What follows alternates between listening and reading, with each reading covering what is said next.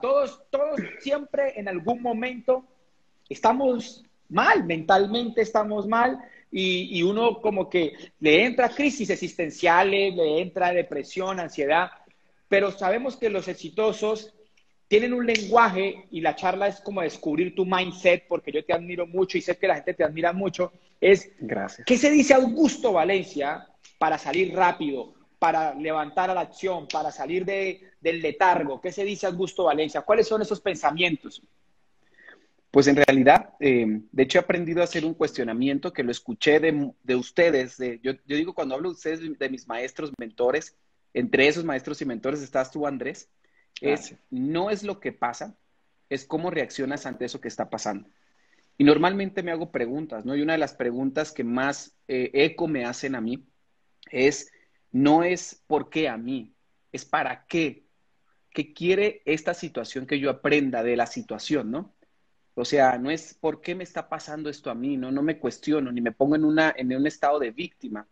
Es qué quiere la vida que aprenda de esta situación. ¿Para qué me está pasando esto que me está pasando a mí? Al final del día, eh, siempre vas a obtener la recompensa. La recompensa se llama ese aprendizaje.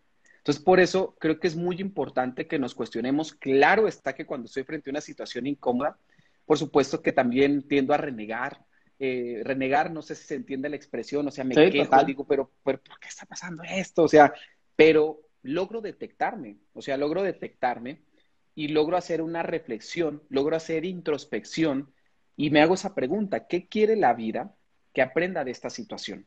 ¿Sí? ¿Por qué? Porque yo sé que la realidad de las cosas es que he aprendido más de los momentos de adversidad que de los momentos de victoria aprendes Total. más de, de, ese proceso, ¿no? Aprendes más de las caídas, aprendes más de los raspones. Aprendí más a andar en bicicleta, eh, aprendí a cómo, no, a cómo no caerme y aún así estoy seguro que si me subo una bicicleta corro el riesgo de caerme, pero hoy entiendo que eso es parte del proceso natural.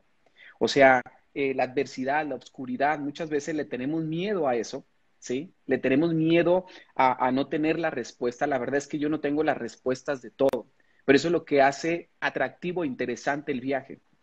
O sea, algo que aprendí también en el proceso de, calificación en la industria en la que estamos nosotros es atesorar el viaje. Atesorar el viaje, entender que el éxito no era cumbre, no era conquistar una meta, era el viaje que lo acompañaba, es el viaje que acompaña esa meta lo que hace valioso eh, eh, eh, pues ese trascender o ese caminar, ¿no? Entonces a veces la gente cree que las caídas son malas, ¿no? O que, o que esas eh, cicatrices de guerra son malas, pero yo nunca he visto un guerrero sin ninguna cicatriz. O tú nunca has visto un gladiador, por usar esa metáfora, sí. eh, eh, sin ninguna cicatriz. Entonces también es bonito hablar de, de, tus, de los momentos de obscuridad, pero algo que me enseñó un maestro me dijo, Augusto, cuando vayas a hablar de tus momentos de adversidad, cuando vayas a hablar de los momentos de obscuridad, asegúrate de hablar de esos momentos de obscuridad cuando tengas un resultado. Porque estarlos hablando mientras no lo tienes ese resultado, pues en lugar de ser inspiración vas a terminar dando lástima. Y quizá esos comentarios terminen enfermando a otra persona también. Por eso cuando vayan a hablar de adversidad, asegúrense de hablar de adversidad en el momento indicado.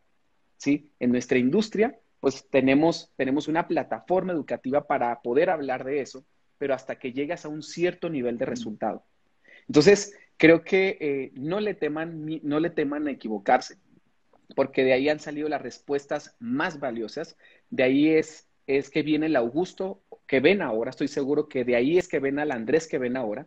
Si nos quitáramos la camisa, metafóricamente, ¿sí? Se nos verían las heridas de guerra. Y yo creo que eso yo, es yo, me vería mar, yo me vería marcado. No mentira, claro. con, con, el abdomen de lavadero, ¿no? O sea, sí. y esas rayas que, bueno, son cicatrices de vida, ¿no? Pero es que en realidad sí a veces la gente no quiere, no quiere dar un paso porque no quiere enfrentarse a eso. Y la verdad es que tiene que enfrentarse a eso. Esos Total. bemoles de la vida, esas subidas y bajadas, es lo que hace interesante el viaje.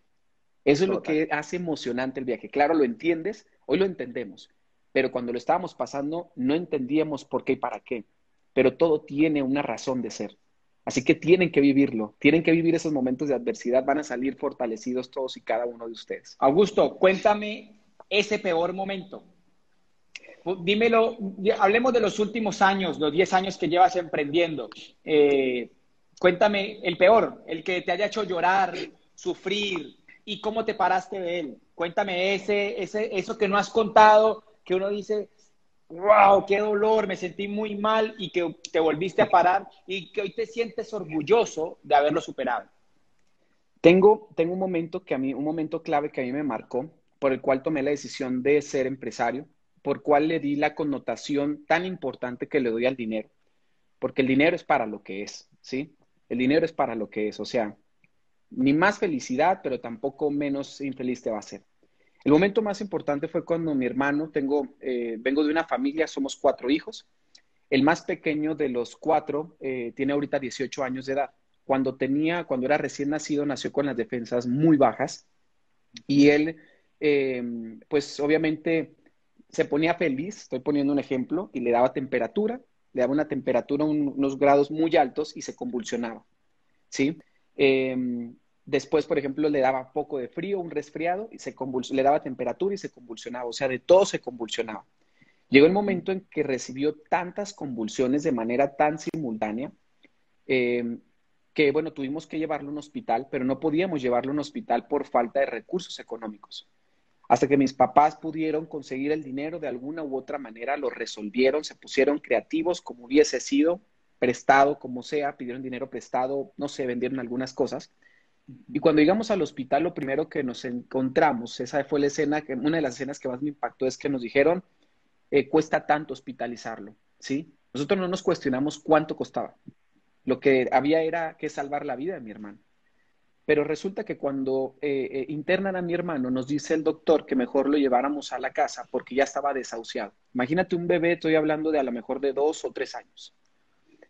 Ese momento para mí, mi papá es una persona muy fuerte, Em, eh, emocionalmente.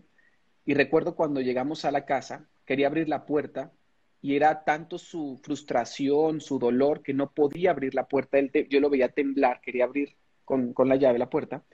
Mi mamá se bajó, yo estaba arriba del coche, del vehículo, y los vi a ellos dos abrazándose con mi hermano en medio, porque nos habían desahuciado mi hermano Santiago. Ese fue un llamado de atención para mí y la verdad es que eh, cuestioné todo, inclusive le, reclamaba a Dios, ¿por qué a él y no a mí? Porque no podía transferirme esa enfermedad a mí, porque yo quería que ellos no tuvieran el dolor, yo podía absorber ese dolor. Y ahí fue, para mí fue un llamado de atención muy importante porque yo entendí que por falta de ese recurso económico, mi hermano estaba a punto de perder la vida. Ese para mí fue un momento muy importante porque yo entendí a mis 18 años de edad que tenía que hacer algo. Y así fue como eh, eh, eh, comenzando a, querer buscar, ¿no? ¿Cómo hago yo para resolver esta situación? Bueno, pasa el tiempo, mi hermano mejora su estado de salud em, y yo me, a mí me tocó ver a mi papá con muchos problemas de estrés, tensión, justamente por problemas económicos. Y yo dije, si yo no hago algo, mi familia se va al carajo. Mi familia, mis papás, por más que se aman, los que conocen a mis papás parecen novios, literal tienen 31 años de casados ellos, pero yo sabía que si no hacía algo, mi familia se iba al carajo. Entonces yo ahí sentí que en ese momento la vida me puso de rodillas y me fue un llamado de atención para mí. Y como yo ya era consciente, yo sabía que tenía que hacer algo y así fue como comienzo mi primer emprendimiento. Así empecé mi agencia creativa hace 13 años, para ser exactos. Y ese fue un momento muy importante porque yo hoy te lo puedo contar así. En su momento yo tenía frustración pero la necesidad despertó en mí un hambre feroz por prosperar, por salir adelante. Así que le digo a la gente que cuando la vida realmente te pone de rodillas, te pone creativo. Porque a veces la gente se pregunta cómo, cómo, cómo. Y no es cómo, era por qué y para qué. Porque yo sabía que si yo solucionaba esa situación, la situación, la energía, eh, en la parte espiritual de mi familia, la estabilidad emocional en mi familia iba a cambiar. Y efectivamente así fue. Haber hecho ese emprendimiento, haber iniciado esa empresa, fue como ponerle luz al final de un túnel que parecía no tenía luz. Entonces ese fue un momento muy importante para mí, por eso es que le doy la importancia que el dinero tiene. Y cuando veo personas que dicen que es que el dinero no es importante, digo, bendito sea Dios, porque Él no ha vivido lo que yo he vivido, por eso no le da la importancia que yo le doy. Entonces, es por eso que eh, em, la verdad es que ese, ha sido un momento para mí determinante como no tienes una idea. Después de esto, a los tres años, pierdo mi agencia de publicidad. El cliente me quedó debiendo mucho dinero y tuve que cerrar el negocio. Y así fue como me dedico al emprendimiento que ahora me dedico. ¿Sí? Entonces, yo creo que de momentos ese fue otra caída, ¿no? la vida me arrebató todo, me iba muy bien económicamente y otra vez me arrebatan todo, al punto de quedarme literal en cero pesos, ¿no? Y empiezo otra vez este emprendimiento en, autobús, eh, pero buscando, pero yo siempre he dicho que cuando la vida eh, a uno lo pone de rodillas, uno se pone creativo. Y es en la naturaleza del ser humano. Lo que pasa es que a veces cuando la gente no está creativa, es porque la vida no le ha puesto sus palmadas o no le ha puesto sus nalgadas o no lo ha puesto de rodillas. Es por eso que la gente no es creativa. Lo interesante de la ecuación sería ponernos creativos cuando uno cree que aparentemente no pasa nada. Mejor dicho, prepararnos en momentos de paz. O sea, porque cuando llegue la guerra tú ya vas a estar preparado, tú ya vas a estar entrenado. Es como un boxeador profesional. Un boxeador profesional, por ejemplo, yo ahora mismo veo al Canelo que sigue en su campamento, sigue entrenando ¿sí? Tenga o no contrincante, tenga o no un rival. Para muchos de nosotros, un rival importante pudo haber sido esta situación tan caótica que estamos viviendo del COVID. Entonces eso hace que la gente se ponga creativa. Sin embargo, tendríamos que estar en ese estado creativo, haya o no una situación. Pero bueno, si es necesario que la vida nos ponga de rodillas para ponernos, o sea, ese punto de inflexión, para ponernos creativos, pues qué bueno y bendito sea Dios que eso en algún momento le pase a alguna persona, ojalá y no con un estado de salud, como lo que vivimos en aquel entonces nosotros. Pero ese fue un momento muy, muy determinante. La verdad es que eso no me gusta contarlo mucho porque pues es porque muy mueve, mueve fibra, mueve fibra, ¿sabes? Es muy íntimo, sí. Ahí hay un principio clarísimo para todos y es que la adversidad engendra creatividad. La adversidad engendra creatividad y es clarísimo y yo soy un ejemplo de eso, lo he vivido, lo viví en carne propia, lo que es fracasar financieramente y tener que salir adelante.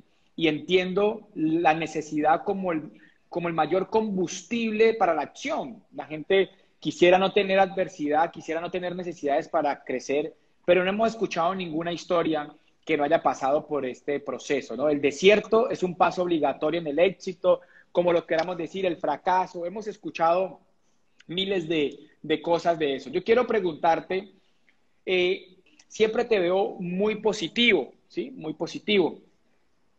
¿Qué, qué, ¿Cuáles esos pensamientos recurrentes, tranquilos, de Augusto Valencia? ¿Cuál es su lenguaje personal cuando él se habla, cuando él está?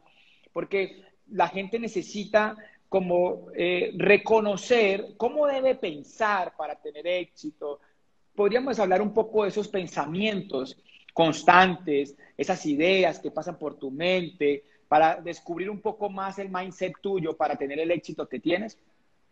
Claro que sí, claro que sí. Eh, fíjate, Andrés, es súper importante porque si es cierto, la gente está entrenada para gastar, más no para generar. Y le digo a la gente, háganse una pregunta, ¿cómo harían para desaparecer dos mil dólares en 30 minutos? Y la gente te da la respuesta, la tiene en la punta de la lengua. Para eso se entrena. Pero también hay que entrenar la mente para poder generar esos mismos dos mil dólares en 30 minutos. Es una pregunta, nada más invertida de manera diferente. Entonces, si ustedes se acostumbran a entrenar su mente, ¿cómo hago yo para generar más? De hecho, tengo una conferencia que, eh, em, me, me, le puse de título lo siguiente, no es momento de gastar menos, es momento de ganar más. La misma energía que requieres para hacer cómo hago para gastar menos es la misma energía que vas a requerir para poder resolver cómo hago para ganar más. Solo la, son preguntas de manera empleadas de manera distinta. Una es a la defensiva y otra es a la ofensiva. Pues es justamente que entrené mi mente para estar todo el tiempo a la ofensiva. Y una de las preguntas que más me hago yo es, ¿por qué me mantengo entusiasta? ¿Por qué me mantengo feliz? Así tenga un día no tan bueno y tenga a lo mejor cinco días no tan buenos y un día bueno, porque tengo muy claro el final de la película. Por eso.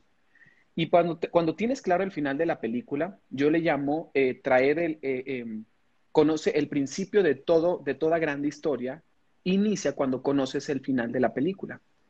Y como sé lo que tengo que hacer mes con mes, semana a semana, día con día, en realidad dejo de vivir eh, frustrado, dejo de vivir ansioso por el futuro, porque sé que estoy un día más cerca de llegar. Entonces, una de las preguntas que me hago constantemente es cuánto voy a ganar, cuánto más voy a ganar el mes que entra. Ojo con esto, ¿cuánto más? Ya ganas N cantidad de dinero. ¿Cuánto más vas a ganar el mes que entra?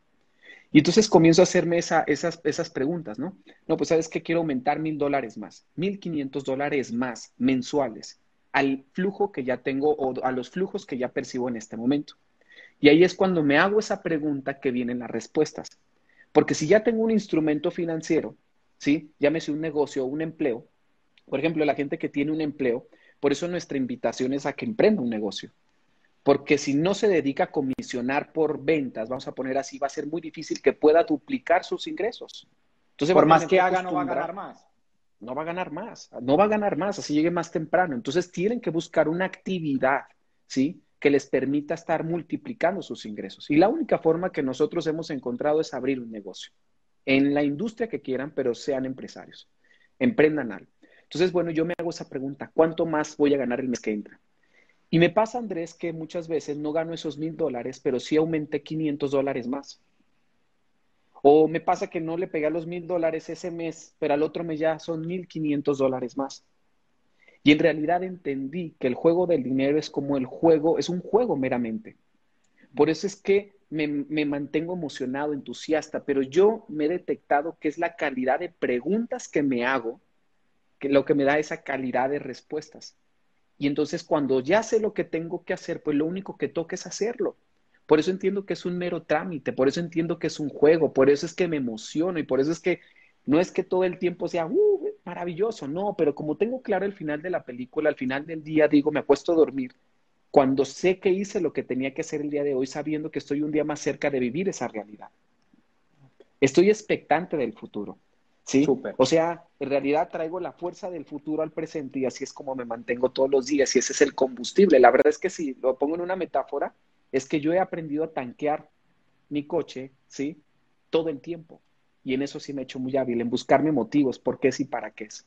Así que ese sería mi consejo para la gente. Súper, y sabes, y sabes que ayer lo publicaba o antier, y es que para mantenerse feliz, el logro, o sea, tener logros, es lo que genera la felicidad, mantenerlos, todo el tiempo estar colocando esa perspectiva. Y escuchándote me salían dos preguntas que la voy a hacer en una sola, y es, ¿de qué está orgulloso Augusto Valencia? De él mismo, y de qué no está orgulloso, ¿qué dice? Odio esto de Augusto, me provocaría, cada vez que lo hago me provocaría golpearme ¿Y qué es lo que más cuando Augusto se hace así como, oh, soy un duro, soy el mejor?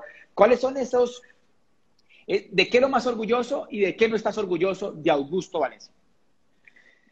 Em, por ejemplo, yo diría, eh, estoy muy orgulloso de mi disciplina, de mi tenacidad. En eso sí, la verdad es que em, les voy a decir algo, soy muy competitivo en el buen sentido. Yo uso una fórmula compárate con el que más, pero compite contigo mismo. Ojo con eso, o sea, compárate con el que más, porque es un punto de referencia, ¿sí? Pero compite contra ti, no contra él. Es contra ti la competencia. el, documental de Michael Jordan me recordó mucho a mi, a, mi, a, mi, a, mi, a mi esencia como persona, ¿no? De eso estoy muy orgulloso. La verdad es que estoy muy orgulloso de ser muy competitivo en el sano juicio, ¿sí? ¿Y de qué no estoy tan orgulloso? De que en ocasiones, por mi afán de querer ir más rápido, em, he vivido épocas en mi vida en las que me he diversificado mucho. ¿Sí? O sea, me he diversificado mucho. Y eso es algo que a lo mejor, em, pero la verdad es que no lo veo como un des, eh, no es que no esté tan orgulloso, tenía que vivirlo, tenía que experimentarlo, porque ha habido épocas en mi vida en donde yo sabía que si concentraba la energía en el lugar que la tuve que haber concentrado, el resultado hubiese sido mayor. Pero al momento de diversificar, no sé si han escuchado todos los que están conectados aquí en el, en el, en el live, en, el en vivo, se van a dar cuenta que dicen no pongas todos los huevos en una misma canasta. Y eso sí es cierto, pero como dice el chavo del 8 en mi país, sí, pero no. Porque cuando diversificas, diversificas, diversificas energía. Divides energía, divides energía. Divides energía, creatividad, divides todo. Y ustedes saben que una lupa, cuando está concentrada en un mismo lugar, genera energía por sí sola. Pero cuando la lupa se está moviendo constantemente, nunca va a generar energía. Y es una de las cosas que me doy cuenta en el mundo del emprendimiento. El emprendedor es el startupero, es el que arranca el emprendimiento. Pero el objetivo debería ser iniciar como un emprendedor, como todos hemos iniciado, pero consolidarse como un empresario. Y ahí es cuando viene la visión del mediano y largo plazo. Y para eso va a requerir tiempo. Entonces me toca ver gente que tiene el síndrome de la gallina, picando aquí, picando allá, picando allá. Y esa, ese, ese sentir lo he vivido en algunos momentos de mi vida. Por eso es que he sido un poco más reservado en muchas cosas. Entonces esa es una cosa que diría no me aplaudiría si lo vuelvo a repetir. Sin embargo, es está raro mi respuesta, Andrés. Espero me la logres. Tú siempre pones palabras muy bonitas a todo lo que dicen todos. Me encanta que haz de cuenta que todas las ideas las aterrizas en un concepto. Eh, pero me lo, no me aplaudo eso, pero al mismo tiempo lo aplaudo porque lo tuve que vivir para hoy podérselos comentar. Así que no sé, está raro. te comprendo total, te comprendo total. ¿Y, y cuál es la disyuntiva? Es que toda virtud en una línea delgada es un defecto. O sea, técnicamente sí es una virtud, pero te has pasado de la raya en algunos momentos. Entonces, y esas pasadas de rayas, de esa virtud, es la que dices, eh, me hubiera gustado no haberme pasado de la raya. siempre una virtud pasa, incluso yo te confesé algo, te confesé algo, Augusto, con, con la conversación que íbamos a tener hoy. Yo te dije, yo te voy a entrevistar. Y estoy absolutamente feliz porque estoy creciendo en mi mayor debilidad. Mi mayor debilidad es escuchar. André Londoño es el que habla, siempre habla, habla, habla, habla, habla y habla. Y este para mí ha sido un ejercicio hermoso de escuchar. Y estoy feliz, no te imaginas lo feliz que estoy, porque estoy forjando mi carácter a construir sobre mi mayor debilidad. ¿De dónde nace mi mayor debilidad? Nace mi mayor virtud. Soy un gran comunicador, pero soy perverso para escuchar. Tú eres un gran emprendedor, eres, eres un gran emprendedor, pero te cuesta enfocar tu energía en un solo proyecto y está claro, o sea, esa virtud, pero lo has logrado hacer y lo has logrado sortear y por eso llegaste al nivel que llegaste en la industria. Pero ¿Te das cuenta, Andrés, que le, que le pones le pones un concepto a lo que acabo de decir, o sea, le pones en una oración, ¿no? Yo dije y, mil palabras y tú dijiste una oración y me encantó. Pero, y, ese es el, hoy hablábamos de eso y quiero recomendar, yo soy una persona que amo el contenido, eh, soy un consumidor asiduo de contenido de valor y hablaste de Last Dance, de, de Michael Jordan, de la, de, la, serie que está. Y cuando yo estudiaba de Last Dance, estudiaba el, el, último baile de Michael Jordan, documental que está, yo veía muy marcado ese valor competitivo, ¿no? Súper marcado, de un nivel increíble. Y claramente siempre esa, esa, competitividad termina a veces volviéndose una, un defecto y también es una virtud. Ahora bien, mezclado todo esto, vamos como encauzando un poco la, la charla hacia, eh, con estos valores, eh, con lo que hemos venido conociendo de Augusto, yo quisiera quedarme en lo humano y en la vida. Eh, quiero saltar, antes de, de pasar a, al, al emprendimiento, yo quiero, quiero pasar por un último tema personal que me parece importante y es tu matrimonio y tu vida de pareja. Eh, ¿Por qué quiero preguntarte sobre eso? Mucha gente, eh, sus parejas es un problema en el negocio, en la industria, en el emprendimiento. Y me gustaría, eh, porque sé que eres un romántico, un estás absolutamente enamorado, se te notan los detalles, eh, se te nota en la forma cuando, cuando, la muestras, cuando hablas de María, cuando hablas de ella. Eh, cuéntame un poco de ese Augusto que ha sido íntimo, pero llévamelo al emprendimiento, ¿sí? Llévamelo al emprendimiento. ¿Cómo ha sido emprender en pareja? María ya, ya empezó, ya puso cara allí, todo se asustó. Eh, cuéntame un poco ¿Cómo ha sido estos días, este matrimonio, estos meses de pareja? Cuéntame un poco, pero llevado al emprendimiento, ¿no? Cuéntame un poco esa parte que pocos conocemos de Augusto Valencia, porque estuvo muy escondido eso. O sea, nosotros nos dimos cuenta solo en Disney, antes de, cuando vimos que le pidió la mano, eso estaba muy oculto, ¿no? Entonces, como, cuéntanos un poquito sobre esa parte más humana de Augusto Valencia. Pues la verdad es que es una etapa bien bonita porque es una etapa llena de, aprendizaje. Yo la verdad es que me acostumbré a hacer eh, el negocio solo, pero pues también te puedes acostumbrar a hacer el negocio en pareja. Me agradezco haber iniciado así. ¿Por qué? Porque la verdad es que eh, aprendí a tratar tanto con hombres como con mujeres. Yo veo que me es mucho más sencillo todavía poder tratar con una pareja. O sea, es como si fuese una llave María, ¿no? Una llave maestra, una llave secreta. Estoy aprendiendo, Andrés, estoy aprendiendo. Me recuerdo perfectamente los consejos que nos diste en Orlando antes de entrar a este salón este, o a esa fiesta. No recuerdo qué, evento había. Pero la verdad es que estoy aprendiendo mucho, es una etapa muy emocionante y apasionante. Em, estoy aprendiendo a hacer equipo con ella, estoy aprendiendo a, hacerme tiempo para mi pareja, porque la verdad es que soy una persona que em, hasta cierto punto me, voy, a, voy a hacer una confesión, soy workaholic, o sea, la verdad es que me, me encuentro mucho tiempo trabajando y tengo que entender también que independientemente de que es mi socia en el negocio, también es mi socia como pareja y me tengo que hacer el espacio para poder dedicárselo a ella también. ¿Sí? Por otro lado, mi cabeza se resiste porque yo sé que, eh, pues, no sé, como que ese instinto natural, no es un comentario machista, pero yo sí me siento en obligación de ser el proveedor. de proveer. De proveer, ¿no? Em, no sé, me siento con esa, esa, esa, ese, yo me puse el saco solo, ¿no? Sin embargo, también entiendo que, tengo que hacer el espacio para poder encontrarme con ella. Pues la verdad es que en mi pasión me paso mucho tiempo hablando del negocio, me paso mucho tiempo hablando de mis emprendimientos, me paso mucho tiempo hablando de mis proyectos, que se me olvida que hoy estoy casado.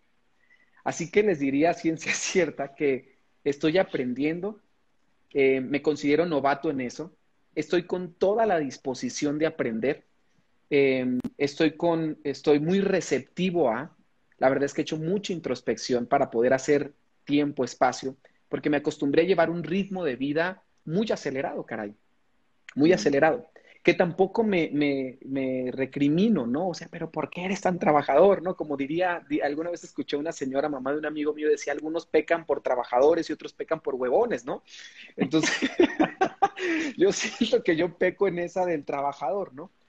y estoy aprendiendo, Andrés. La verdad es que yo también la veo hoy aprendiendo mucho, pero lo que sí les puedo decir es que en pareja sí es mejor el trabajo. Sí es mejor el trabajo cuando tu pareja todo el día y todos los días está trabajando en su mejor versión y tú te encuentras en la misma posición, trabajando en tu mejor versión. Cosas maravillosas van a pasar. Eh, si ya me sentía fuerte, ahora teniéndola a ella como coequipera me siento mucho más fuerte, me siento respaldado. Ahora sí como hay una expresión acá en nuestro país que se usa, siento que mi barrio me respalda. Bueno, me siento respaldado por ella. Por primera vez en la historia puedo voltear a ver a alguien, ¿no? Así, alguien que tengo a un lado mío. Y, siempre María me he dado cuenta que tiene palabras muy certeras, muy atinadas, muy acertadas. Y es una persona que permito me haga comentarios muy importantes y especiales.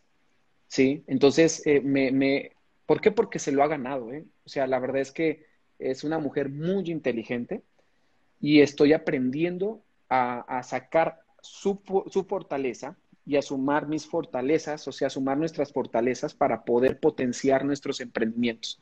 Algo que me encanta es que siento que vamos en la misma dirección también. Y eso te hace fluir y eso te hace avanzar muchísimo más rápido. Claro, nos estamos adaptando viviendo juntos, es, pero es emocionantísimo, chavos. O sea, de todo, cuando estás aprendiendo, cuando te das esa oportunidad, esa posibilidad de decir, sabes que soy nuevo, no sé nada, quiero aprender, yo creo que pasan cosas muy bonitas también, porque estamos receptivos de ambos bandos, de su bando y de mi bando. O sea, hay mucha, eh, estamos muy receptivos. De hecho, justo en la mañana tenemos una, una plática, una conversación. Entonces, pero estoy aprendiendo y se lo dije ahí, estoy aprendiendo, amor. ¿Saben? Así que yo lo que les quiero decir es que no sé si es, si está bien dicho esto, pero la perfección está en la imperfección. Total. o sea, yo creo que no, no hay, lo que ustedes ven en las fotos, yo sé que te ven a ti, Andrés y Catherine, eh, diría la gente, y no se pelean, pues es que debe ser, me imagino, normal, ¿no? O sea, pero si está todo naturaleza. Pues naturaleza. Me imagino que no todos los días, no todo el día, ¿no? Pero, pero debe ser normal, chavos. O sea, eh, voy a hacer un comentario muy simplón, pero también vamos al baño. o sea, es real, o sea, somos humanos, ¿no? Y la verdad es que es muy emocionante esta etapa en la vida. Sabes que ahí veo un principio clarísimo que yo, que yo lo adopté en mi vida, y es que si tomaste como objetivo eh, que tu relación de pareja fluya, que sea buena, y si la estás tomando en serio de querer ser el mejor en tu pareja, o sea, no que tu pareja sea la mejor, sino que tú seas el mejor, o sea, te estás obligando a ti. ¿Cuál es el error más común en las parejas? Es obligar a la pareja. Es que tú no haces, es que tú no mejoras, es que tú no haces, tú no me mimas, tú no me quieres, tú... Cuando es yo, ¿qué puedo hacer para mejorar? Y escucho en, tu respuesta ese fenómeno eh, de, de, mejorar tú para que tu pareja sea mejor. Y yo creo que es el mejor consejo que se le puede decir a, a cualquier persona que quiera emprender en pareja y que quiera tener una gran relación de pareja y joven, es obligarse a ser yo la mejor pareja y con el ejemplo influir para que la otra persona sea la mejor pareja. Ahora vamos a pasarnos ya, digamos que era como la parte humana de Augusto Valencia, ¿sí? sus pensamientos recurrentes, quién es, sus valores, su parte más eh, íntima con respecto al fracaso, con respecto a, digo, a, a lo que no está orgulloso, a lo que está orgulloso. Ahora me voy a pasar a el emprendimiento. Yo veo en ti como una inspiración de por qué la gente debería emprender. O sea, se ve a grandes rasgos lo que ha pasado en tu vida con el emprendimiento. Y hablábamos del tema y hablamos de por qué anticiparse es una clave del éxito. ¿Por qué emprender, Augusto? ¿Por qué emprender? Cuéntanos un poquito de por qué emprender. Número uno, porque, híjole, Andrés, la verdad es que las recompensas materiales es el final de la película pero voy a compartir el pensamiento más bonito que mi abuelo me compartió en paz descanse. Me dijo, mira hijo, los empresarios hacemos del mundo un mejor lugar.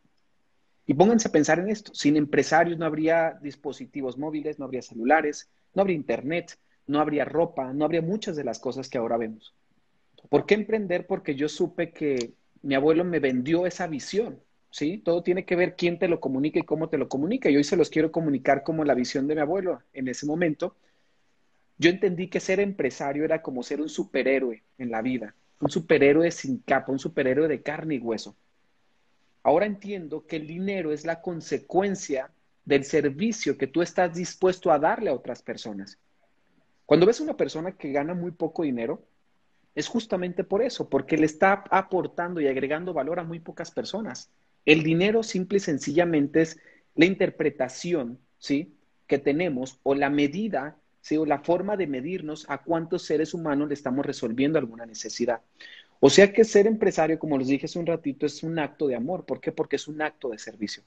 Cuando seas emprendedor, cuando seas empresario, tienes que entender que estás poniéndote en la posición de cómo puedo hacer yo para mejorar la vida de otra persona. Y te va a tocar en muchas ocasiones dar más, inclusive de lo que puedes llegar a recibir. Pero como eso es un acto energético, también la energía, el dinero es energía, entonces cuando tú das, el ciclo se cierra, ¿sí? Con esa interpretación, hay una retribución. Das, recibes, das, recibes. El problema es que la mayoría de las personas solo quieren recibir y nunca quieren dar. Por eso cuando una persona se atreve a ser empresario, lo primero que se tiene que eh, eh, preguntar es, ¿lo que voy a hacer yo a cuántos seres humanos le va a resolver alguna necesidad?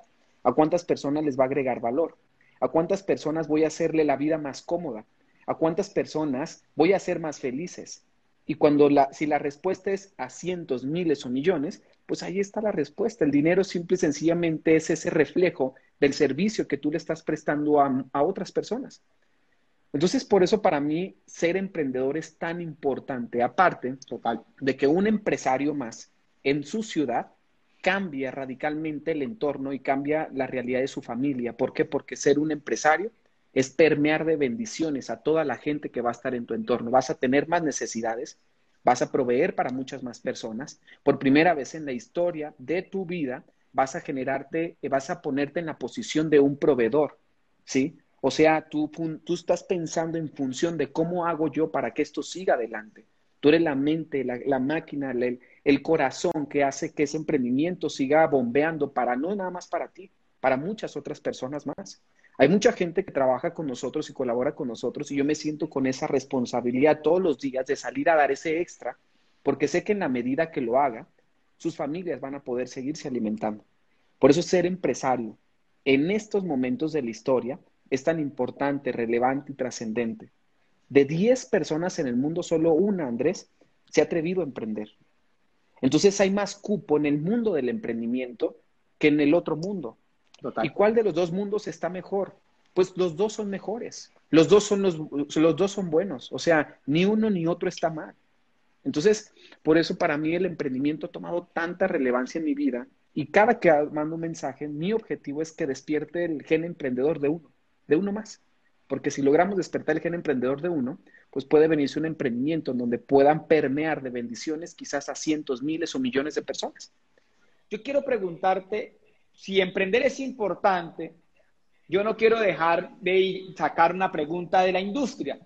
He sido respetuoso con la audiencia porque el 90% de nuestra audiencia tiene que ver eh, con la industria y hay un 10, 20% que posiblemente no. Entonces no quise como que la entrevista todo el tiempo fuera eh, eh, en, el, en el mundo del network marketing. Pero esta pregunta sí ya como para ir cerrando, es la última pregunta. ¿Por qué emprender entonces en, con network marketing? ¿Y por qué emprender en esta industria? Y especialmente en nuestra corporación, ¿no? Porque no, todos, eh, no todas son como la, como la nuestra, ¿no? Entonces, me gustaría que hablaras un poco de eso porque sé que la audiencia, la mayoría de las personas son de nuestro negocio. Así es. Número uno, ¿por qué emprender en, en, Amway? Pues em, yo, yo soy muy de números y en los números no hay sentimientos. ¿Por qué la número uno? Y otra cosa muy importante es que cuando ustedes toman la decisión de emprender un negocio, de ser empresarios, no es un disfraz que te pones y te quitas. Es una armadura que la vas a hacer parte de tu, de tu día a día. O sea, ser empresario es un estilo de vida. No es de un día sí y otro día no. Entonces, si ustedes están pensando en hacer una carrera en el mundo de los negocios, una de las cosas más importantes que tienen que cuidar es su reputación. Porque todo lo que hagan bien o mal ya comienza a marcar su reputación. Entonces nosotros como familia tomamos la decisión de asociarnos con esta magnífica corporación, con Amway.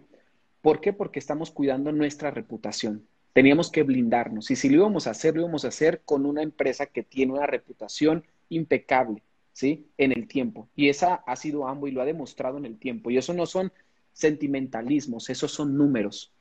Y a los números, o sea, nos remitimos nosotros, ¿no? O sea, eso es un tema de números. ¿Por qué emprender en el network marketing número uno? Porque es una extraordinaria escuela para que la gente aprenda a construir un negocio con un sistema. Dos, me di cuenta que en la industria del network marketing ibas a tener oportunidad de tener mentoría de calidad. Me refiero a mentoría y no coacheo el coach es el que solo habla de la teoría. Por ejemplo, cuando vayan a un gimnasio se van a dar cuenta que hay muchos coaches y no todos tienen abdomen de lavadero. Mm. Me atrevería a decir que el 50-60% de los coaches tienen abdomen de lavadora, no de lavadero. Pero aún así es un coach y está certificado, sí. O sea que ser mm. coach es tener la teoría. Ser un mentor es una persona que recorrió el camino, que metafóricamente hablando el proceso tiene cuadritos en el abdomen.